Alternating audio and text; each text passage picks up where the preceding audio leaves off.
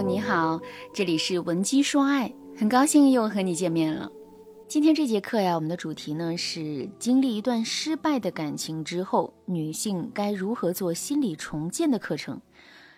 不管是离婚还是失恋，或者是平时很自卑的姐妹们，都可以把这节课收藏下来，我相信啊会给你带来很多的帮助。之所以要讲这个主题，是因为我的助理啊，在统计后台私信的时候，我看到了三个处境不同，但是啊，都丧失了生活信心的女生，所以我觉得这个主题特别的必要。先说第一个女生艾丽，今年她二十四岁，身高幺六八，体重一百四十斤，被男友嫌弃太重，两个人分手了。分手之后，艾丽有一点暴饮暴食，体重又长了。后来呢，艾丽网恋了一个男友。等男友要来看自己的时候啊，艾丽就把男友删除了，因为她觉得没有人能接受自己的体重。艾丽告诉我，她不化妆、不买衣服，是因为自己又丑又胖，穿什么都没有用，要等自己瘦下来了再买好看的衣服，再学习化妆。但是呢，她从来没有认真减过肥。第二个女生叫白桃，今年二十七岁。性格很外向，和男友分手之后呢，总觉得自己缺乏魅力，把自己看得很低，有时候还觉得自己很没用。恋爱的时候，她也容易处于低位，一直对男生是讨好状态。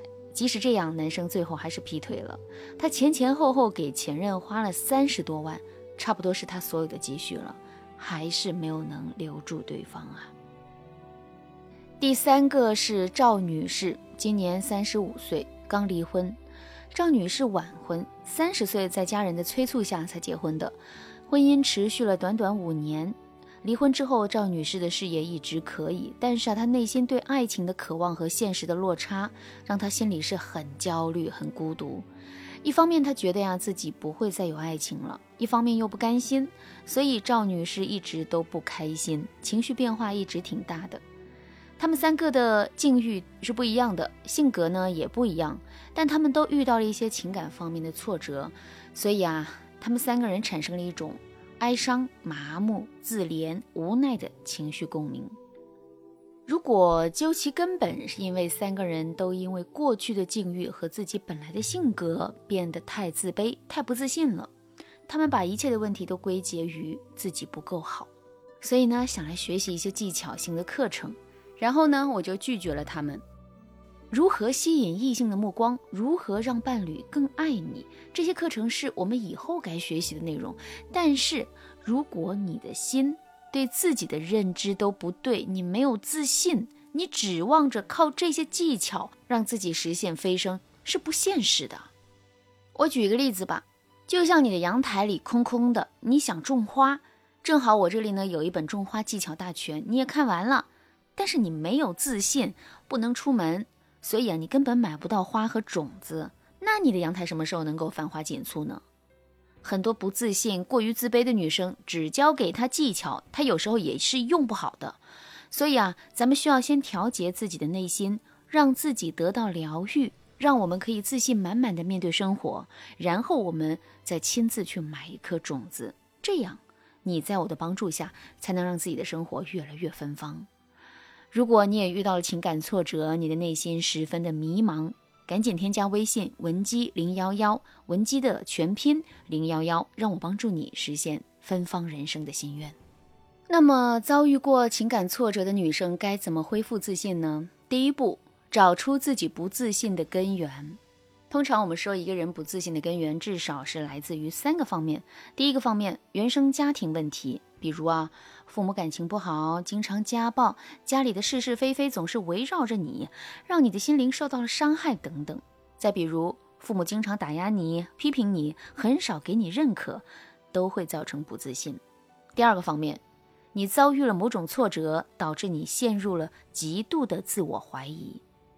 第三个方面。你在生活里看到了自己的缺失，比如你很内向，一直也没有什么问题，但是呢，工作之后你的内向让你在工作里面吃了亏，同事们打成一片也不带着你，于是啊，你一下子就意识到了你缺乏了良好的人际关系，你的自卑不自信状态就瞬间产生了。你可以大致的想一想，你不自信的来源到底是什么，然后呢，你再回答我这几个问题。第一个问题是，在日常生活中哪些具体的场景会让你觉得自卑不自信？第二个问题是，你想在哪些方面变得有自信？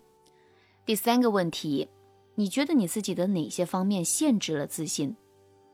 这三个问题不好回答的，你得想一想啊。我建议你呢记下来，慢慢的思考，然后啊，你就可以根据自己的答案来设定策略，一点一点的改变自己。通常增加自信的过程是这样的：第一，建立我可以的暗示。